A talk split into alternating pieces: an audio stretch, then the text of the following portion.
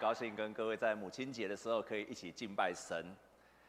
啊，英国文化的协会他们曾经做了一个调查，针对八万的人，他们非英语系的国家做调查，他们选出一个他们觉得最美、最棒、最喜欢的单字是哪一个字？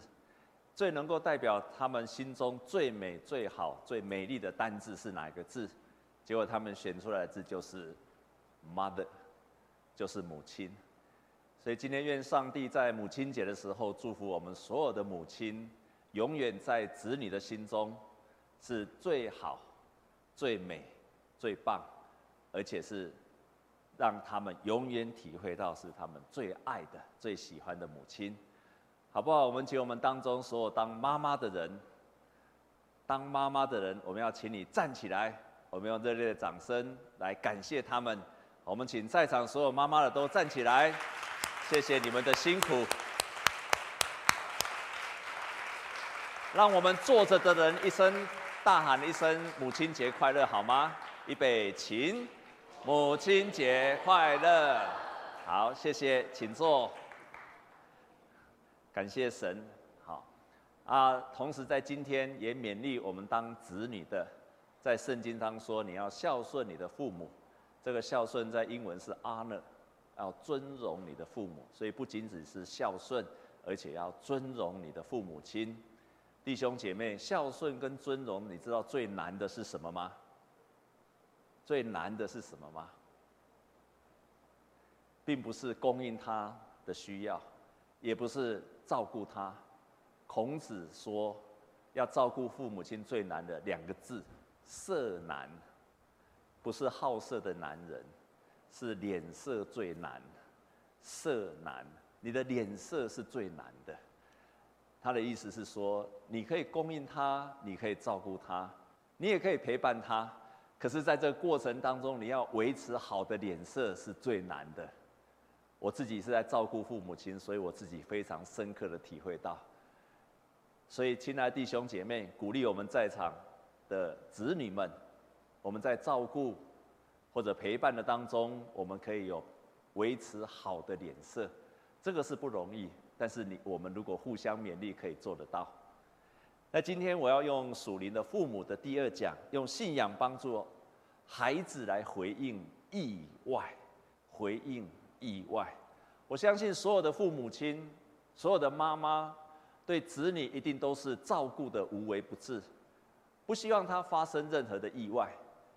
但是呢，所有在最近的研究，不管是国外或者是台湾的研究，都已经说明了一点：我们常常看见了我们的现在的孩子，面对到三大情绪的危机，就是怕挫折，而且爱发脾气。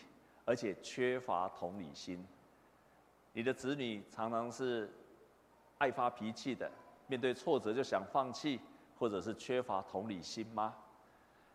这个是我们在这个许许多多的的调查当中，发现现在的孩子有面对到这三个情绪上的问题，原因就是因为我们非常重视小孩子的成绩，也重视他。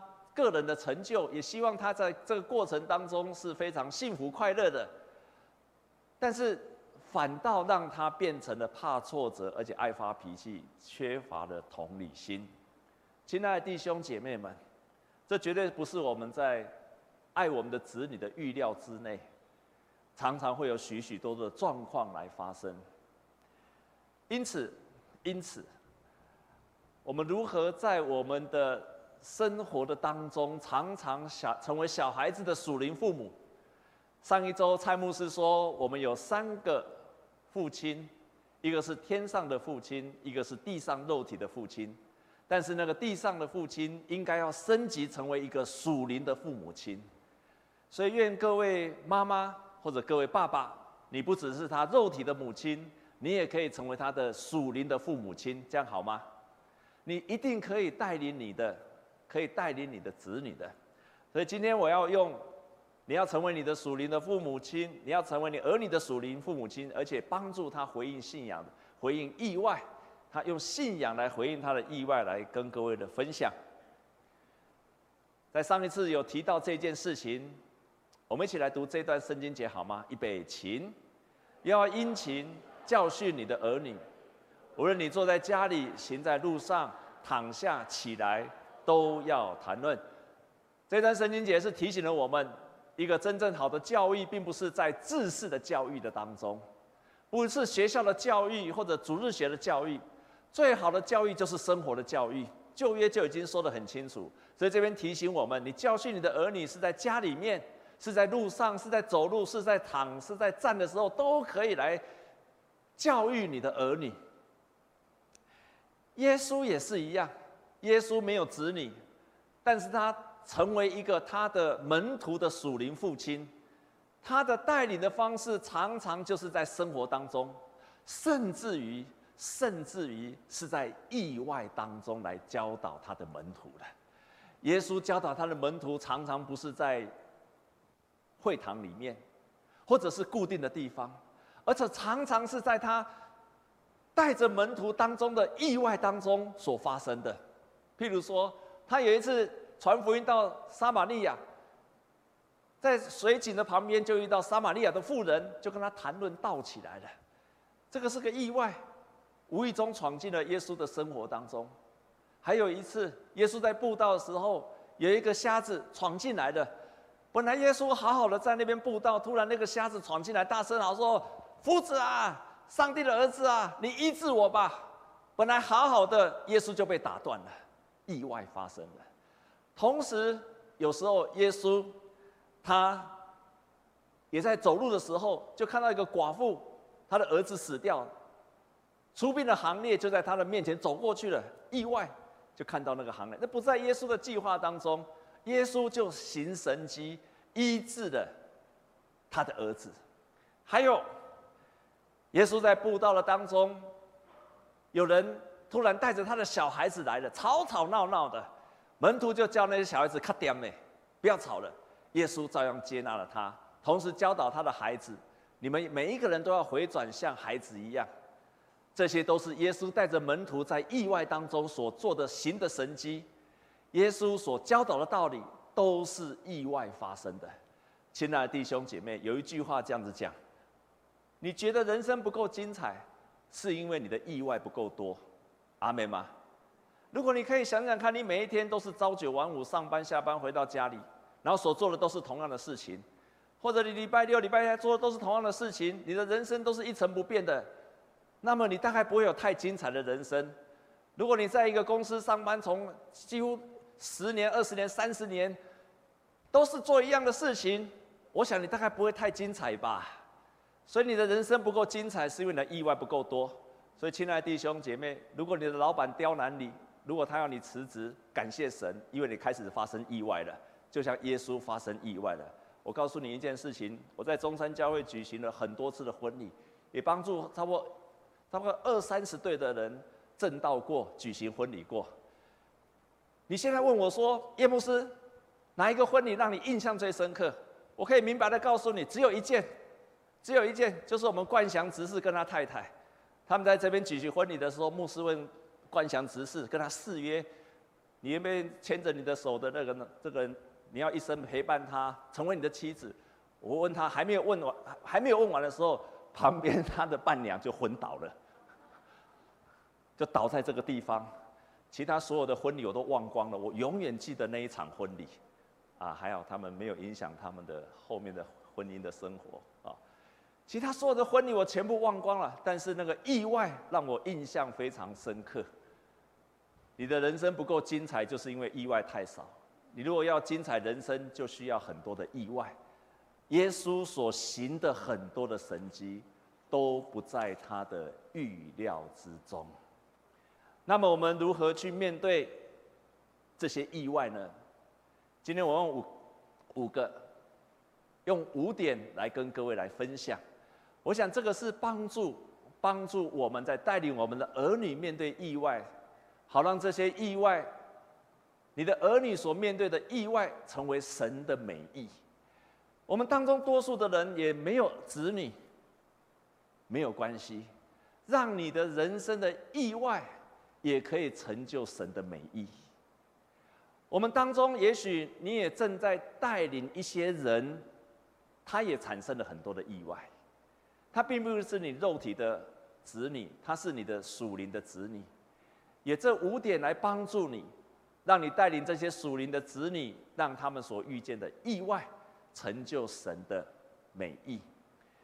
耶稣在今天所遇见的第一件事情，就是他的门徒发生了意外。他们去传福音，而且耶稣早就教导他们如何医治病人，还有赶鬼，甚至于耶稣已经给他权柄了，让他们有赶鬼的权柄。但是今天门徒遇见了这个人，这个人被鬼附身，照圣经上所说的，他是水里来火里去，常常跑到水里面去，又跑到火里去，是这样子的痛苦。门徒居然没有办法把这个鬼给赶出去，明明耶稣已经给他权柄过了，明明耶稣已经教他们过的，甚至于他们也赶鬼过了，可是今天意外发生了，他们所遇见的这个困难是超过他们过去所学习的一切，是他们所没有办法应付的，这个鬼太厉害了，超过这些门徒能力所所办法去面对的。耶稣看见了他们。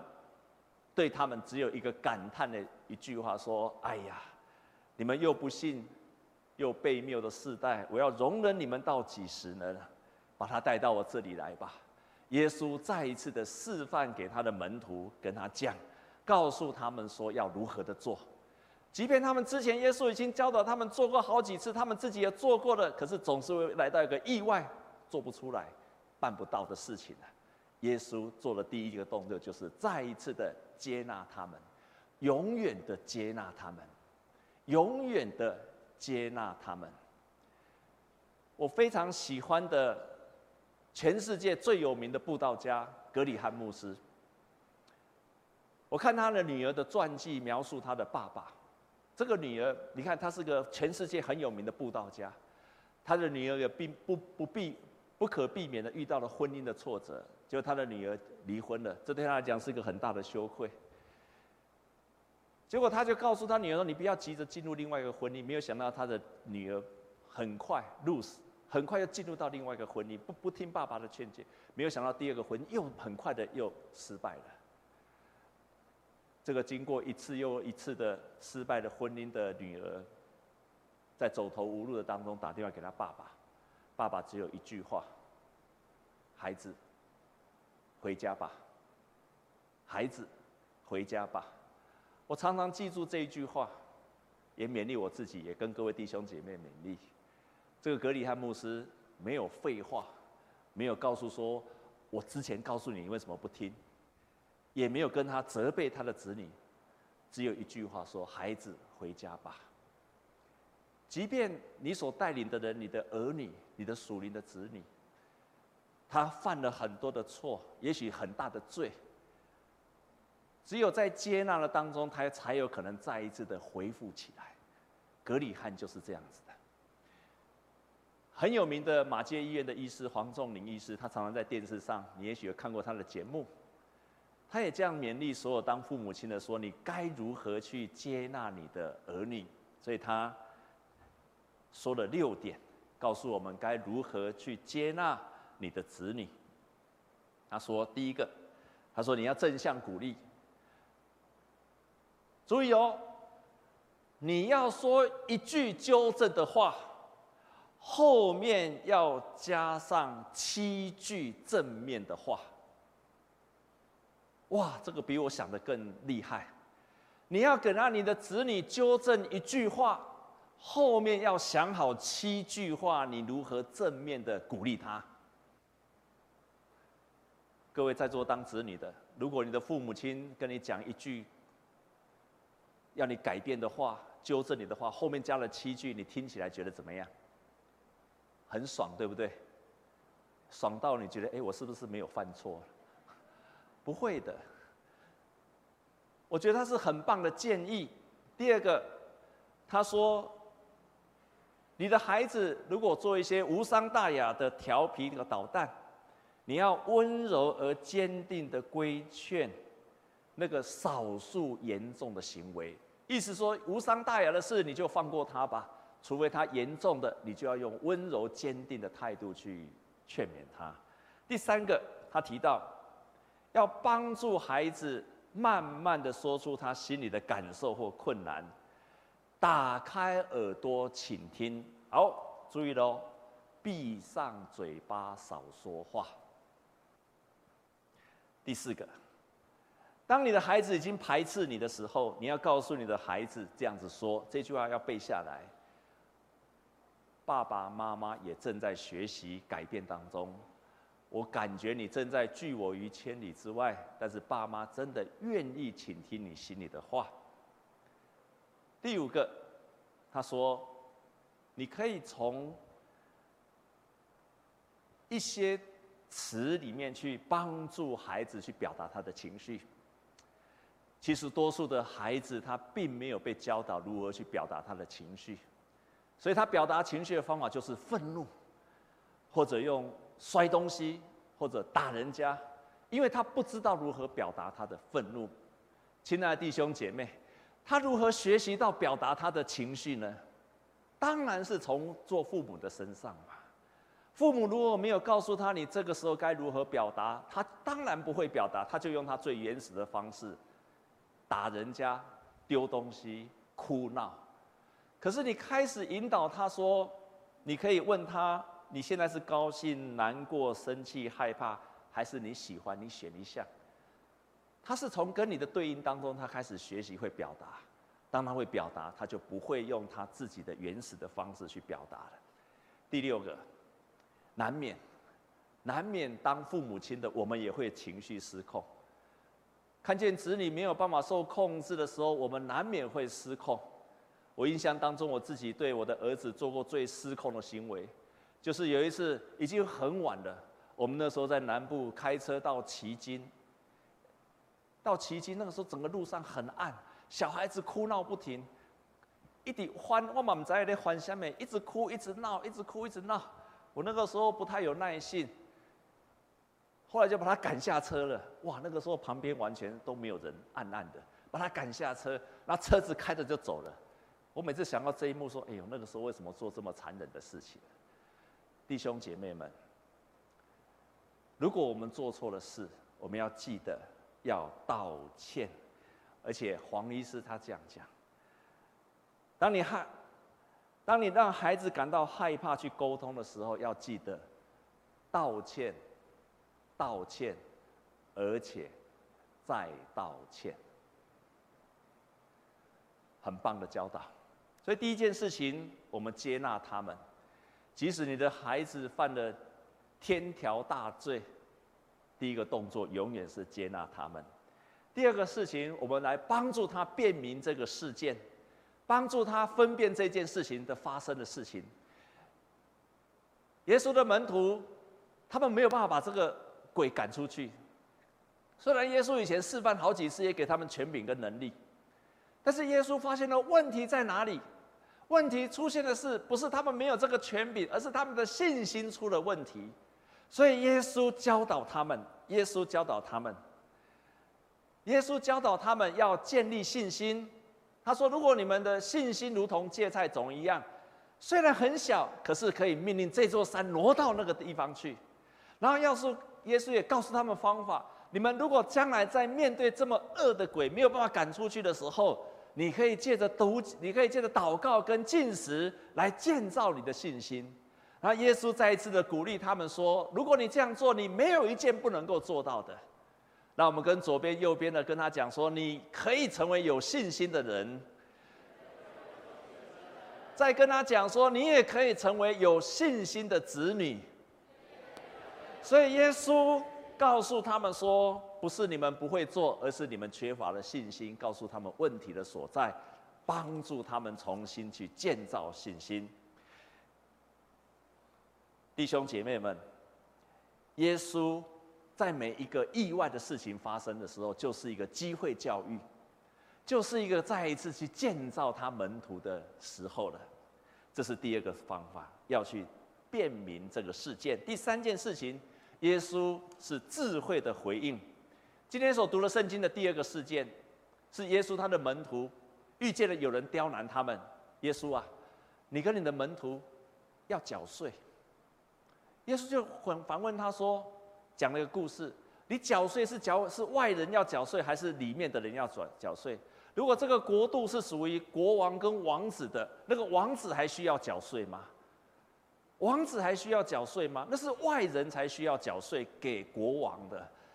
王子哪里需要缴税？国王哪里需要缴税？是外人要缴给他们。耶稣用这个比喻是形容说：我自己是上帝的儿子，这个世界都属于我的，我是不需要缴税的。你跟从我的，你也不需要缴税。但是我们活在这个世上，这个世上有世上的制度，有世上的君王，我们顺服这个世上的君王。所以耶稣叫他们去。抓一条鱼，里面刚好拿出来的钱就是他们所需要缴的税金。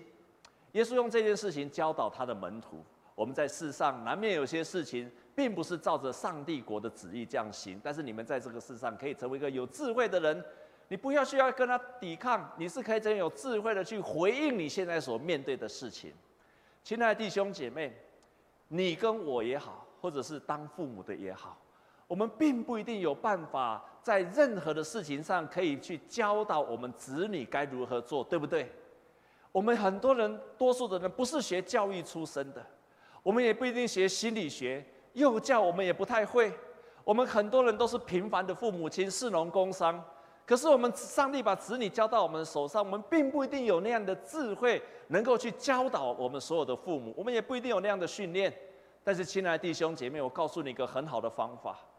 这个方法就是很有名的慈善家，美国的慈善家卡内基。他说他有一次观察他的一个朋友，这个朋友是一个很有名的企业家跟银行家，经营的非常好。可是他受的训练很少，他没有很高的学历。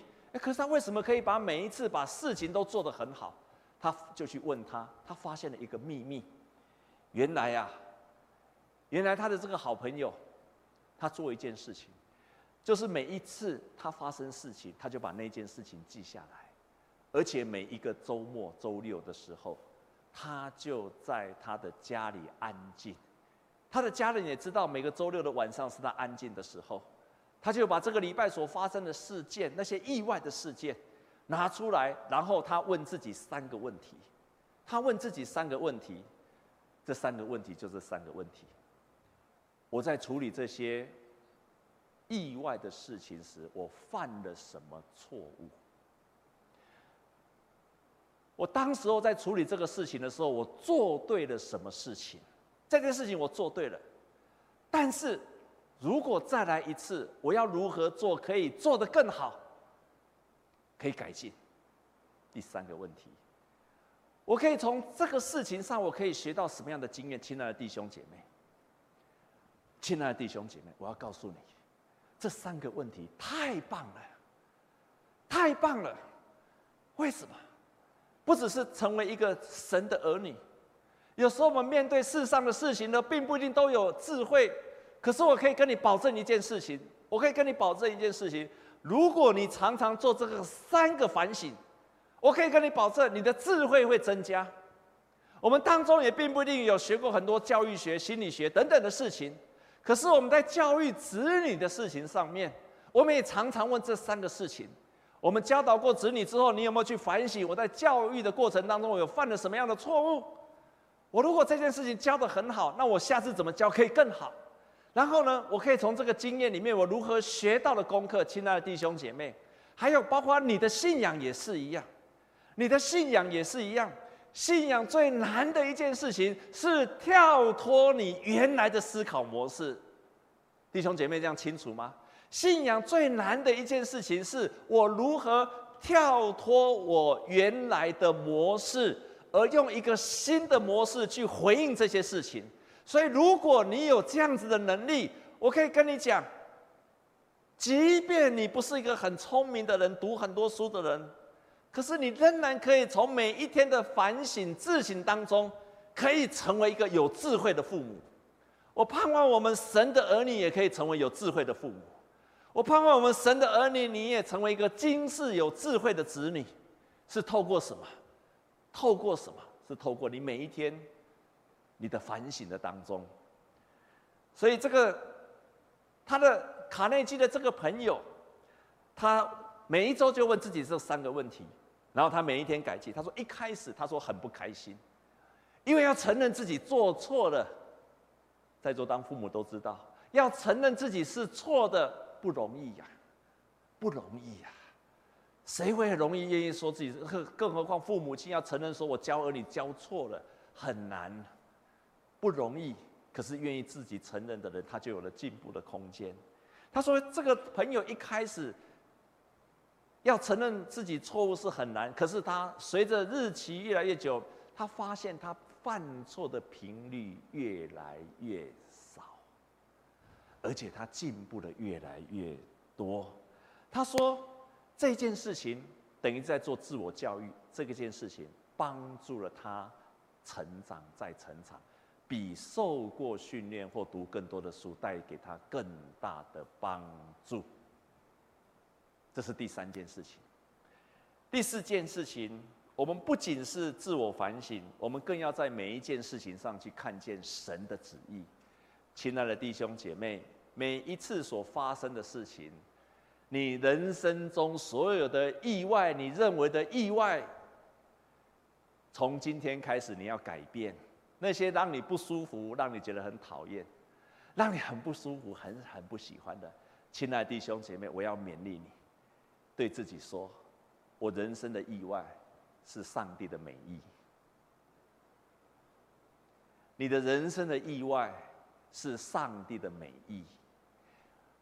你如果是你的，如果你是为人父母亲，你会故意让你的子女去遭受到各样各样的危难、凶恶的这些事情吗？你不会做这些事情的。如果你要做这件事情，你一定是有意义的。何况我们的天赋，所以我们可以大胆的宣告：你人生中所有的意外，都可以成就上帝的美意。阿门。我们跟左右的人这样再讲一次好不好？你的意外要成就上帝的美意。你的意外是上帝的美意呀。所以，你每天可以这样子来预备你自己。我们难免在生活当中会遇到这些意外，不喜欢的人，或者不喜欢的事情，但是你可以做这些事情。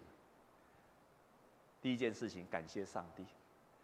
把它当作是跟上帝神圣的相遇，这些意外，如同耶稣遇到那些意外让他遇见的人，都是他行神迹的机会。那些突然跑出来的人，都是耶稣行神迹的机会。我们意外发生的事情跟人，也是我们可以遇见神的机会。为这些事情来感谢上帝。第二个。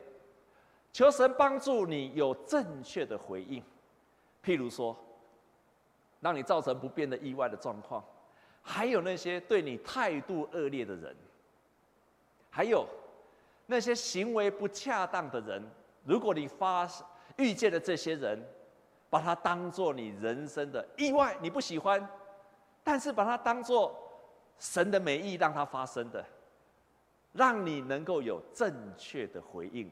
神给你智慧，有正确的回应。第三件事情，你可以问神：你的旨意是什么？神，你为什么让我遇到这个人？不恰当的行为，冒犯你的人，很讨厌的事情，要问神说：神啊，这些意意外的状况，你的旨意是什么？你的旨意是什么？我们自己可以这样子操练，你也可以把这样子的操练去带领你的儿女。你的儿女在人生当中所发生的事情，你帮助他去辨明上帝的旨意在哪里。你的儿女还小，他属灵的经验不足，可是你是可以帮助他说，在这些事情上，那么神的旨意是什么？跟着他一起祷告说，我们一起来想，那神让你发生事情，那神的旨意在哪里？你自己也可以问你自己，你自己也可以问你自己，你遇到这几个状况，那神要给你成就的美意是什么？与其在抱怨，不如去寻求神的美意。我们就会从抱怨的当中问神为什么，也不要再去问，一直问为什么了。最笨的人就是去问为什么了。这是我从信仰上得到的经验。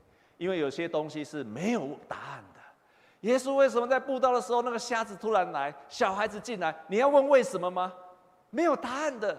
可是你可以去问说，我如何，我如何让这些人去成就神的美意？这些事情就开始转化了，神就开始改变了这些问题，变成了神的美意。最后一件事情，我们可以陪伴我们的子女去经历陪伴跟经历。耶稣不断的陪伴他的门徒三年之久，而且耶稣借着各个样的大小的事件去建造门徒的信心，包括医病，包括赶鬼。时候到了，又差遣他们两个两个出去，让他们去操练他们的信心。彼得在经过一次又一次的，虽然有许多次的失败。可是彼得，当他在年老的时候，他这样子说：“他说我们要去抵挡魔鬼。他说我们要抵挡魔鬼，要用坚固的信心去抵挡他。”彼得终于成为一个有信心的人。亲爱的弟兄姐妹们，我们去陪伴我们的子女成长，他没有办法马上去学习起来。所以他需要我们不断的一次又一次的陪伴他成长，但是有一些意外，有一些意外是没有办法回复的，有些意外我们看起来是没有办法收拾的，不是这样子吗？有些意外常常是超乎我们能力以外的，但是亲爱的弟兄姐妹。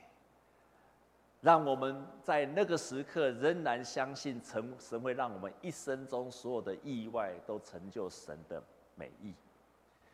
有时候意外没有办法挽回怎么办？看来已经是一个结束了，是一个悲剧。可是请记住，神总有他的办法。在一九九九年的四月二十号，美国的科罗拉多州发生了一个意外。有两个孩子冲进了一个高中，科伦拜高中，冲进去拿了枪，就当场杀死了十二个学生，一个老师，二十四个人受伤。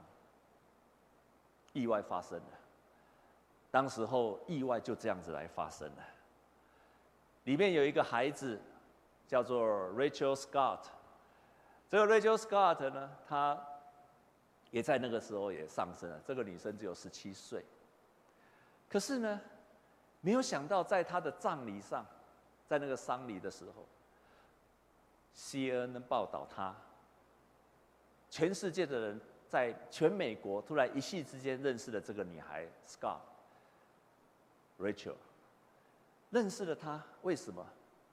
因为他的父母亲不断在受访当中，人家才更认识了这个女，在他死后才更认识了这个孩子。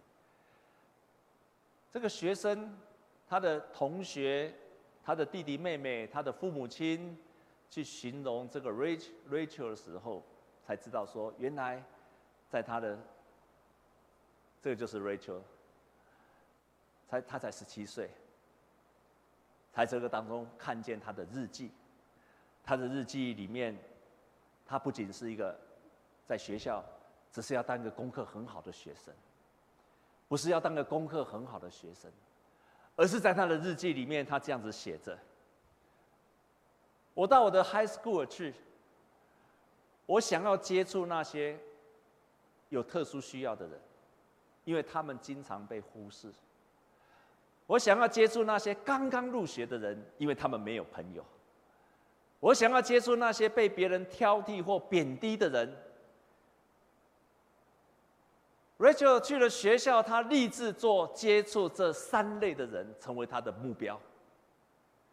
以至于当他在那个没有办法挽回的意外当中，CNN 大肆的报道，而且后来他的父母亲也好，他的一群朋友、一群志工，就成立了个。一个协会叫做 Rachel's Challenge，瑞秋的挑战。这个 Rachel's 挑战的 challenge 就是他们立志。我们都知道，美国现在暴力很严重，霸凌很严重，枪击案件几乎没几周你就发生了。在这么严重的社会的校园事件当中，这个协会因为 Rachel 的死，决心站出来，来成立了一个协会，帮助美国去减少霸凌，有人轻生，还有枪击的事件。透过网络，透过辅导课，透过各样的帮助，从一九九九年到现在，至少有五百个人，他们本来想要自杀，就因为这个协会，因为看了 Rachel 的故事，他们放下了自杀的念头。弟兄姐妹们，一个看来无法挽回的暴力的事件、死亡的事件，终究在神的手中。成为了一个帮助人的事件，拯救人的事件，这让我们大有信心，也非常有信心。我们教育儿女，在座亲爱的母亲们，我知道你一定非常爱你的儿女，需要你的儿女有美好的成就，在校有好的成绩，在学校在出了社会有好的事业、好的工作，最好他一生都不要发生意外。你最好他的人生非常的顺利，可是从神的角度来看，真的从神的角度来看，我想神看重的是神渴望你所栽培出来的子女，像 Rachel 一样，他们在学校不是因为功课好被肯定，而是因为他们愿意接触这三类的人。他们在办公室，并不是因为他们的事业成就、他们表现好而被肯定，而是因为他们在办公室当中，他们乐意的接触这三种的人。他们有一天成家了，并不是因为他的家庭美满。我想神看重的是这个家庭是不是成为一个帮助这三种人的家庭。神的看法跟我们的看法不同。耶和华看内心，人看外表。人看的是暂时的成就，神看的是永恒的代价。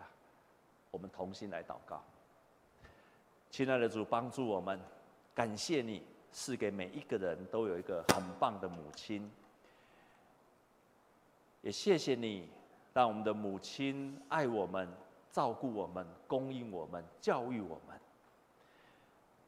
我们恳求你祝福我们成为神儿女的母亲，我们照顾我们的子女，也让他们，我们也成为他们的属灵的父母亲。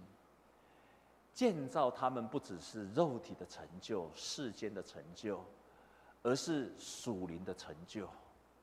我们深信，神你爱我们，你必然帮助我们，你也肯定我们。主啊！当我们愿意立志这样做的时候，你一定会给我们能力的，你一定会给我们这样子能力的。也恳求你祝福我们在场所有的父母亲，特别是做妈妈的，他们是最常跟子女接触的人。你帮助他们成为在今生蒙福有智慧的属灵妈妈，尤其他的子女发生任何的意外。他们有属灵的眼光，有正确的判断，有信心去带领他的子女。任何的状况、意外发生，反倒是让他们更亲近你的时刻。这样祷告，靠着耶稣基督的圣名，阿门。